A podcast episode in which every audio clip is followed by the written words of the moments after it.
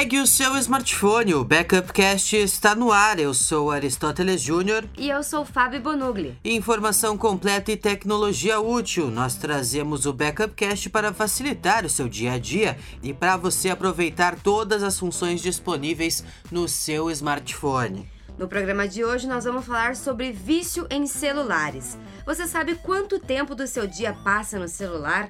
Você conseguiria ficar sem o seu aparelho por um tempo? Bom, então no episódio de hoje nós vamos responder essas perguntas e também nós vamos fazer um convite, né? A refletir sobre suas ações de interação com o aparelho.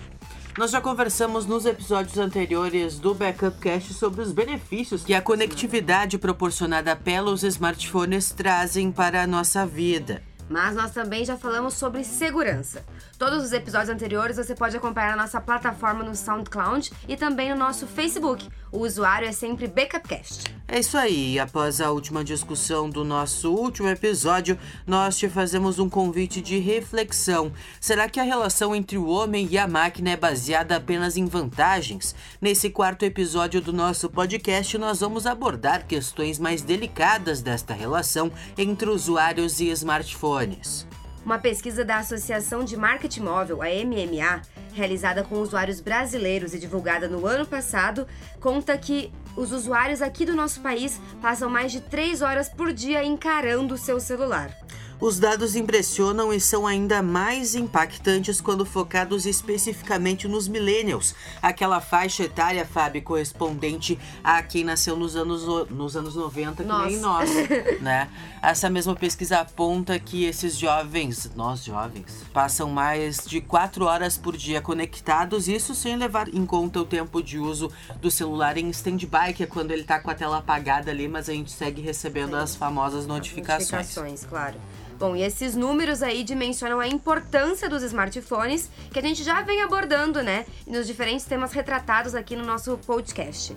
Bom, e é claro que são justificáveis, né, à medida que a gente pensa a gama de possibilidades que a tecnologia nos oferece, desde as redes sociais aos trâmites bancários. O mundo está bem acessível no nosso bolso, ali na palma da nossa mão.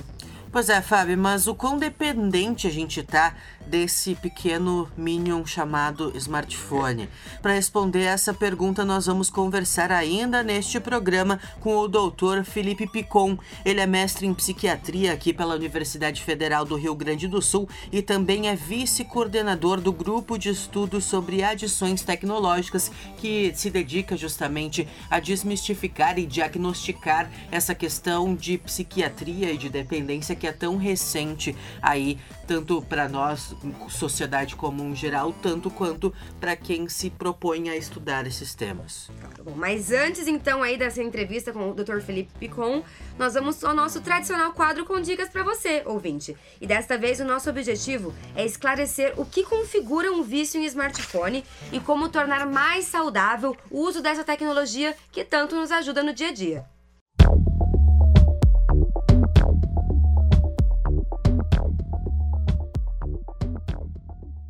Os especialistas dos setores de saúde mental afirmam que boa parte do medo relacionado à dependência de tecnologia vem de alguns estudos então que propõem semelhanças nos efeitos do uso intenso de smartphones com drogas como o álcool e o cigarro, por exemplo. Essas pessoas então priorizam, né, a vida online, colocando em risco outras situações e relacionamentos importantes, além de persistirem com o uso apesar das consequências negativas que ela acarreta. A dependência da tecnologia pode até mesmo causar sintomas físicos e emocionais importantes em casos de abstinência, assim como essa comparação com drogas como o álcool e o cigarro, né? Que loucura, né, Fábio? Mas, entretanto, por ser um campo de estudo muito recente, como eu falei antes, ainda existem muitas indefinições a respeito desse assunto. A velocidade com que essa tecnologia evolui e a participação cada vez maior que a internet tem nas nossas vidas dificultam bastante esse estabelecimento de critérios e diagnósticos que sejam ao mesmo tempo úteis e confiáveis para os especialistas e para quem precisa de tratamento. Até o momento são poucos os estudos que confirmam esse transtorno e principalmente a influência do uso de novas tecnologias no desenvolvimento de crianças e adolescentes. É que essas pessoas já nascem, né, com a tecnologia muito presente, conectadas literalmente na internet o tempo inteiro e também é muito difícil admitir que isso exista, né? Porque é uma coisa muito nova. A gente, ah, nós mesmos, a gente tem um contato com o smartphone para trabalho, para tudo, e a gente não para pra pensar no quanto que a gente. no quanto tempo a gente fica no celular e no quão dependente a gente se torna dessa ferramenta para continuar a nossa vida. Mas quais seriam então esses sintomas, né, Ares? E é, quando, né, que a gente pode falar que as pessoas deixam de ser simples usuários e passam a ser consideradas dependentes de tecnologia? Bom, em 2010, o psiquiatra chinês Han Tao fez a primeira tentativa aí de elencar sintomas para diagnósticos de dependência de internet. Esse diagnóstico, Fábio, tem sintomas que devem estar presentes. O primeiro deles é a preocupação com a internet, onde a pessoa fica pensando na última atividade e antecipando a próxima dentro desse universo online. Além disso, a abstinência, essa alteração de humor, ansiedade, irritabilidade e tédio depois de alguns dias sem internet também tem que estar presentes para esse diagnóstico. E também algum desses outros sintomas que eu vou falar, ó. A tolerância, um aumento significativo do tempo de uso da internet para ter prazer e o desejo persistente ou tentativas sem sucesso de controlar ou descontinuar o uso da internet. Você sabe que aquilo que você está passando muito tempo ali no celular, mas nem assim você consegue sair. E a manutenção do uso, apesar de reconhecer que está te causando algum problema físico ou até emocional, né, pelo uso ali muito uh, exagerado da internet. É engraçado que esses sintomas, eles são basicamente os sintomas de qualquer dependência ou o que a gente chama de vício normalmente, Sim. né, Fábio? Então é uma coisa muito louca a gente perceber que uh, uma coisa que é, poderia nos ajudar tanto, né? E nos ajuda? Ajuda muito e é, aparentemente completamente não nociva, acabe Sim. se tornando um mal para algumas pessoas, né? E a gente elenca também a perda, né, de interesses por outras coisas que você gostava de fazer, assistir filmes, hobbies, jogar futebol, atividades assim, né, no, pelo uso da internet. Você acaba priorizando a internet ao invés de fazer outras coisas. Tu já percebeu algum desses sintomas na tua vida, Fábio? Eu acho que mais no sentido de querer, por exemplo, ficar conectada. Uh, eu não estar saindo, mas querer saber o que as pessoas estão fazendo. Tipo, eu escolher ficar em casa, mas por preferir mesmo ficar ali conectada. Só que ao mesmo tempo eu saber que isso é errado e ficar pesquisando nas pessoas ali nas redes sociais o que elas estão fazendo e tal. E bater aquela, pô, eu devia estar tá fazendo a mesma coisa que elas, eu devia ter saído e tal.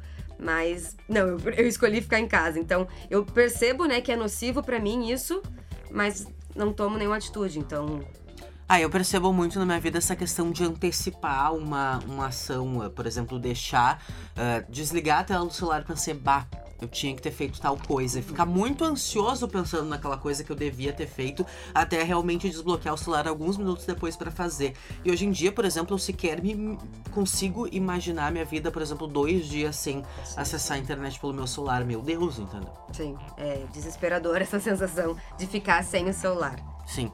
E no que diz respeito à genética, Fábio, as raras pesquisas até o presente momento demonstram que alguns genes estão sim relacionados a essas dependências comportamentais que podem estar presentes nos indivíduos com dependência de tecnologia, aumentando então, de repente, essa, essa, predisposição de pessoas ao desenvolver esse transtorno, que também é uma coisa muito similar à dependência com drogas, né? Porque diversos estudos demonstram que a dependência do álcool e a dependência do cigarro, elas são de certa forma hereditárias. Tem então essa relação genética aí que a gente está falando.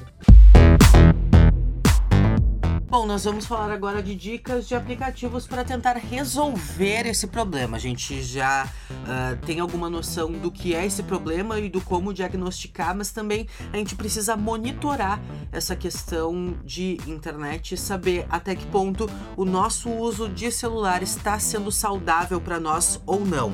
A primeira dica de aplicativo é para Android, Fábio. Bom, então se você se identificou ali com algum dos sintomas que a gente já falou, nós vamos dar essas dicas de aplicativo. O Antissocial é o aplicativo que nós selecionamos aí para quem é usuário de Android. E ele fornece um painel de controle que mostra ao usuário, né, que baixar ali, um conjunto de interações feitas por ele usando no aparelho, né? Quanto mais o usuário desbloquear o celular, abrir os aplicativos, fazer ligações, maior será a pontuação e o nível de vício. Então ele vai te proporcionar ali um nível de vício, né? Vai te dar números mesmo que te oferece isso. E o aplicativo ainda fala, ainda oferece, né, um sistema de recompensas para quem conseguir diminuir o uso do smartphone e atingir algumas metas estabelecidas.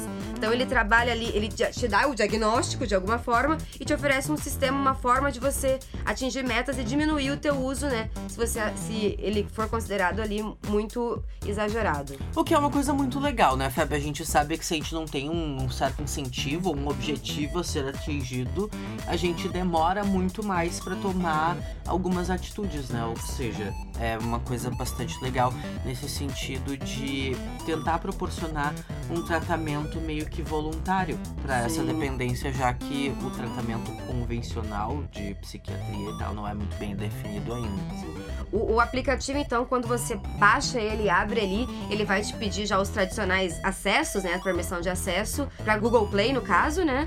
As notificações do aparelho, pra, até essa questão do stand-by que a gente falou, né? As notificações ali, elas são consideradas, então, aqui pelo aparelho, pelo aplicativo, perdão, para quantificar ali quanto tempo você usa e se você é homem, se você é mulher. Ele pergunta a sua idade também. É bem interessante. Eu vou fazer esse meu diagnóstico aqui, ver se eu tô. Porque no episódio passado eu descobri que eu sou uma péssima pessoa em relação à segurança. Então talvez eu descubra que eu sou uma viciada em celular. Vamos também. acompanhar até o final do episódio. uh, já gerou alguns gráficos, eu tô vendo aqui. Sim, é. Ele já gerou uns gráficos, acho que com base no meu histórico, né? Que fica ali. Enquanto isso, para os usuários de iPhone, o aplicativo Moment cumpre esse papel. Esse app ele controla o uso do celular e permite que demite e permite que limites sejam definidos uh, para uso diário e customização de opções de acordo com as necessidades do usuário. Caso esse limite seja ultrapassado, o aplicativo envia uma notificação e também quando esse, quando esse limite ele está próximo. O Moment ele cria um mapa diário de todos os lugares que o usuário foi com o celular. Com o celular. Eu tenho esse aplicativo instalado no meu smartphone há algum tempo e é muito legal assim que ele tem ele tem exatamente a estatística do meu tempo médio de uso de celular, que é basicamente 2 horas e 30 minutos por dia. Tu tá abaixo da média, então, Sim. pra nossa geração, que é, é que 4 na, horas. Na verdade, eu considero essa média meio enganosa, porque, por exemplo, no trabalho, eu fico 6 horas no trabalho, às 6 horas eu tô com o WhatsApp web aberto. Sim. Mas essas 6 horas, elas não são contabilizadas como uso de celular, porque eu não tô naquela tela, né? Sim. Mas, enfim, digamos, eu tenho 2 horas e 30. Quando eu me aproximo das 2 horas e 15, 2 horas e 20, ele já me manda uma notificação dizendo: olha só. é o momento de parar. Temos um problema. Fora que ele tem uh, bastante gráficos assim e ele mostra exatamente em qual aplicativo eu perco mais tempo. Ou seja, é muito legal perceber que, por exemplo, eu passo muito tempo vendo rede social e o meu aplicativo de e-mail, por exemplo, é uma coisa quase insignificante dentro daquele universo ali. Então, é, tem dados bastante interessantes. Vale lembrar que o próprio iPhone, o próprio sistema Sim, iOS, ele faz esse trabalho já.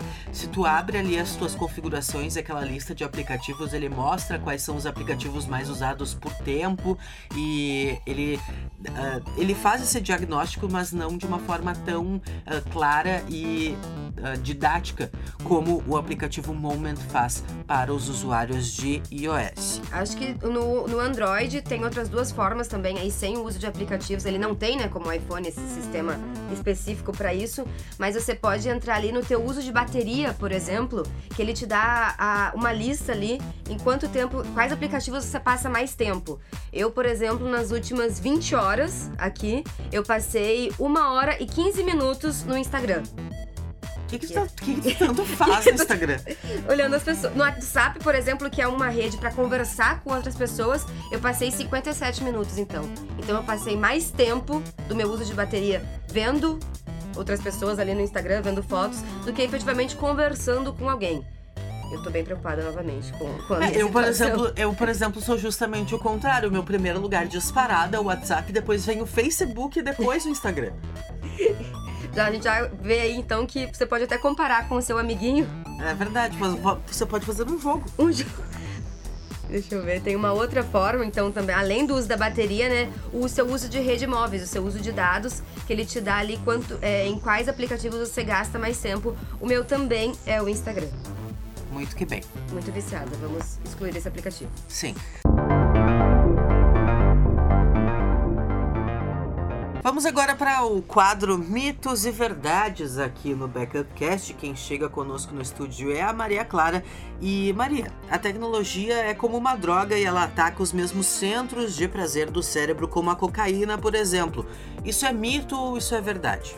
Então, oi pessoal, tudo bem? Uh, isso é mito, né? Tem alguns pesquisadores que alegam que o uso da tecnologia ativa os mesmos centros de prazer do cérebro, como cocaína, heroína e metafetamina, como tu disse mesmo, Ares. Isso é vagamente verdadeiro. As respostas cerebrais a experiências prazerosas não são sempre reservadas apenas para as coisas que fazem mal, não é mesmo? Qualquer coisa que causa prazer, como o uso da tecnologia, no nosso caso, mas também uh, ver filmes, ler livros, enfim, fazer exercício que quando a gente gosta, no caso, causa liberação de dopamina, cerca de 50 a 100% acima dos níveis normais. Só que a cocaína, por outro lado, aumenta a dopamina em 350%. E a metafetamina em enorme quantidade de 1.200%. Então é bem diferente, né? Não é uma coisa, não é uma droga. Sim, ele, ele mexe com o mesmo é. negócio, mas numa intensidade, intensidade muito diferente. Muito diferente. Mas de droga daí é pesado.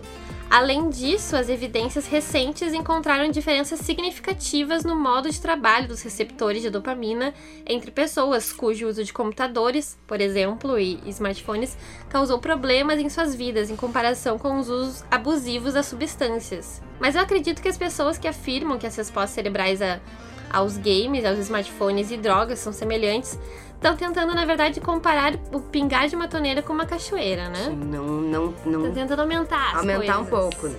Bom, e a dependência de tecnologia não é causada pela tecnologia em si. Isso é mito ou é verdade? Isso é verdade. A maior parte da discussão sobre os vícios tecnológicos sugere que a tecnologia em si é fascinante, prejudicando os cérebros normais. Mas as pesquisas sugerem que os vícios tecnológicos geralmente são sintomas de outros transtornos subjacentes, como depressão, ansiedade e problemas de atenção. As pessoas não acham que as pessoas deprimidas que dormem o dia todo têm vício de cama, né? Sim. A próxima pergunta do Mitos e Verdades, eu preciso acreditar que ela seja um mito. Maria, o uso de tecnologia leva ao suicídio? Alguns especialistas apontaram que o aumento recente nas taxas de suicídio entre os adolescentes tem a ver com a tecnologia. Mas as taxas de suicídio aumentaram quase em todos os grupos etários, particularmente adultos de meia idade até.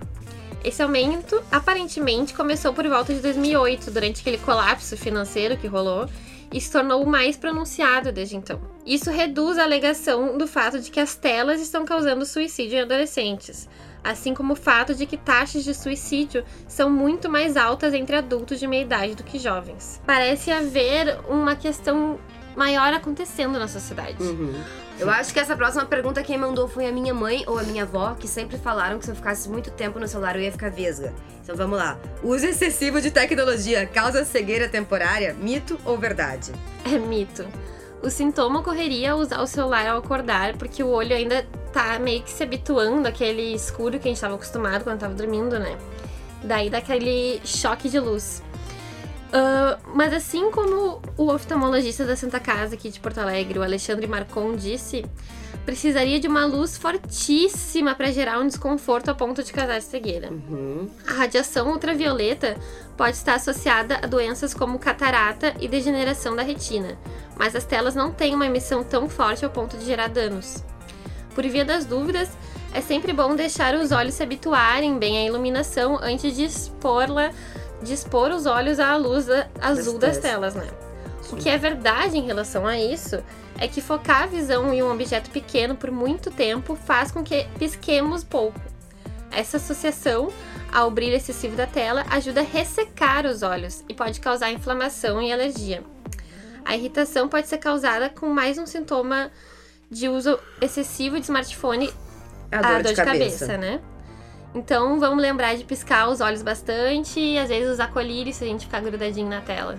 Bom, a gente dorme e acorda do lado do celular, né?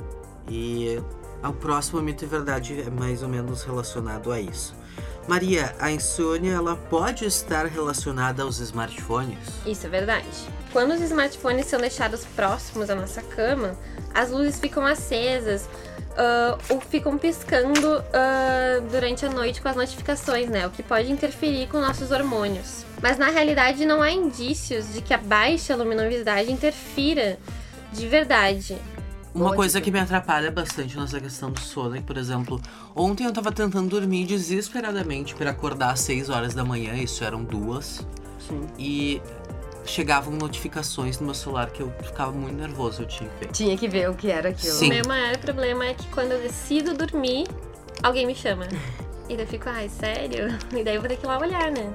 Perfeito, Maria. Muito obrigada pela participação no episódio de Obrigada. hoje. Obrigado, Maria. E agora vamos então conversar finalmente com o nosso especialista, o Dr. Felipe Picon, que é então mestre em psiquiatria pela URGS e também vice-coordenador do grupo de estudos sobre adições tecnológicas.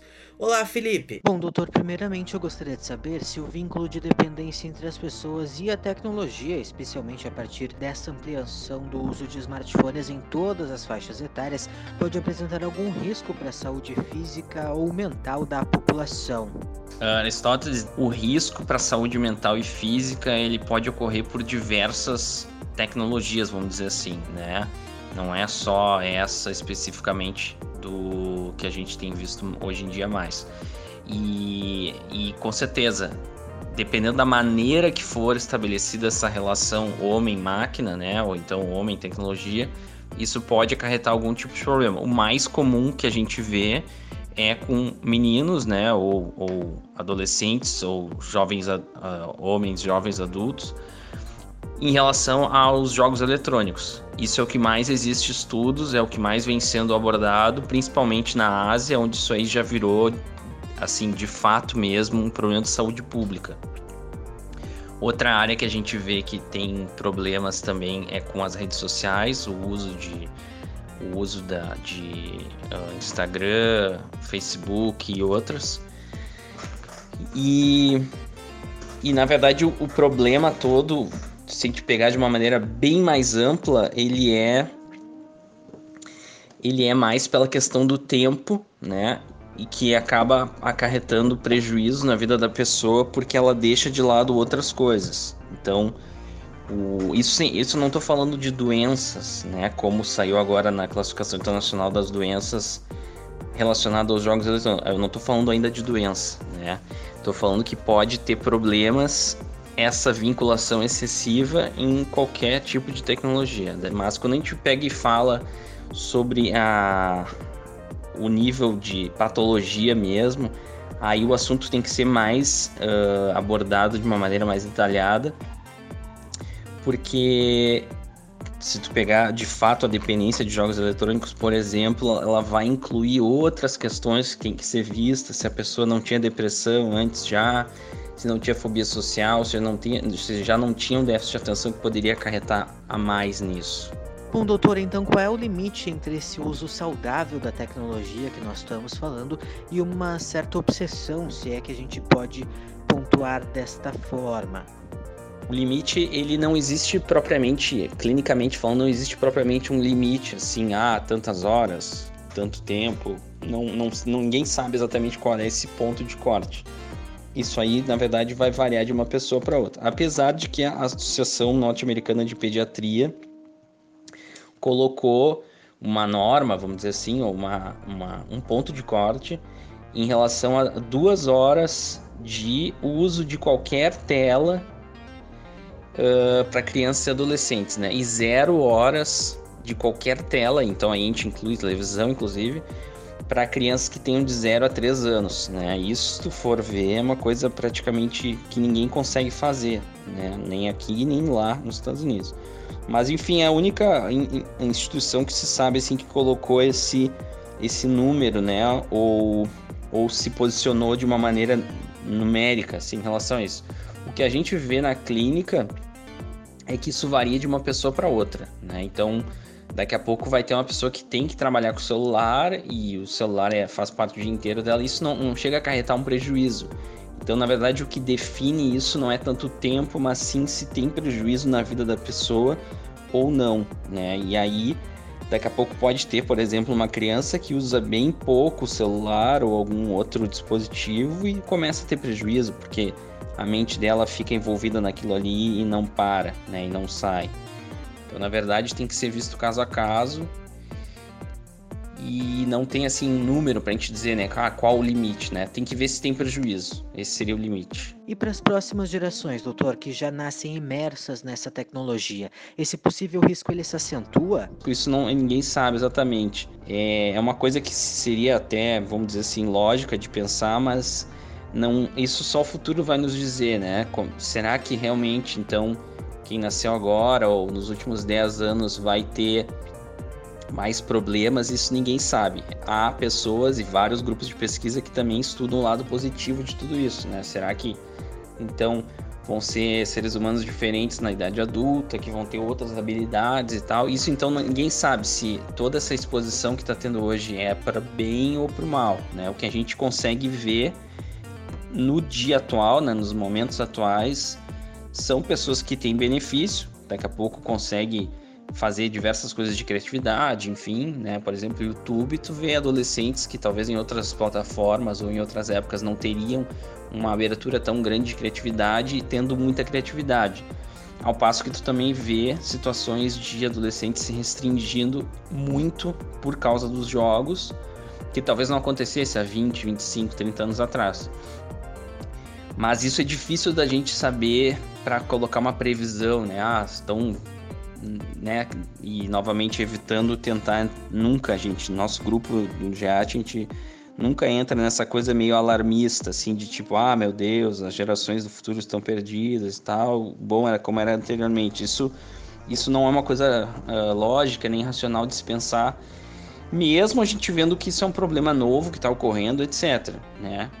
Mas tu dizer que que tá tudo perdido porque é diferente, é, é meio simplista demais, né? Então a gente não, não. E até porque não tem nada científico apontando para esse lado assim de que ah, vai ser pior e tal.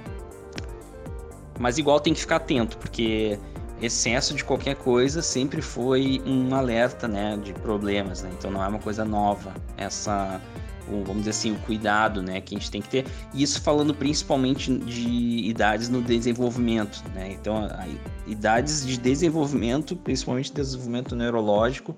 Então, criança pequena, uh, principalmente os menores de 3 anos, tem que ter cuidado sim, porque a gente não sabe. Né? Então, é, na verdade, é por não, por não saber tanto, não dá para também exagerar. Né? Então, é, na verdade, entra em uma coisa meio genérica de se falar que tipo bom senso, né? Obrigada, Felipe, pela participação, por esclarecer aí algumas das nossas dúvidas e acrescentar tanto ao nosso conteúdo, conteúdo aí do quarto e último episódio do Backup Cast. É isso aí, Fábio. Lembrando que todos os nossos episódios eles estão disponíveis na internet, é claro, no nosso SoundCloud, também na loja da Apple. E nós somos muito chiques. Muito chiques, estamos muito bem. A gente espera então aí que ao longo desses quatro episódios a gente tenha contribuído e de alguma forma tocado em questões que façam com que você pense aí sobre a sua relação com o seu smartphone, que pode ser muito boa, muito benéfica, mas que a gente tem que estar sempre atento a alguns pontos negativos, como a segurança que nós tratamos no nosso terceiro episódio episódio e o nosso tema de hoje, o vício aí, a dependência com celulares. É isso aí, Fábio. Muito obrigado pela parceria. Até a próxima. Beijos, tchau. Tchau, tchau. Valeu.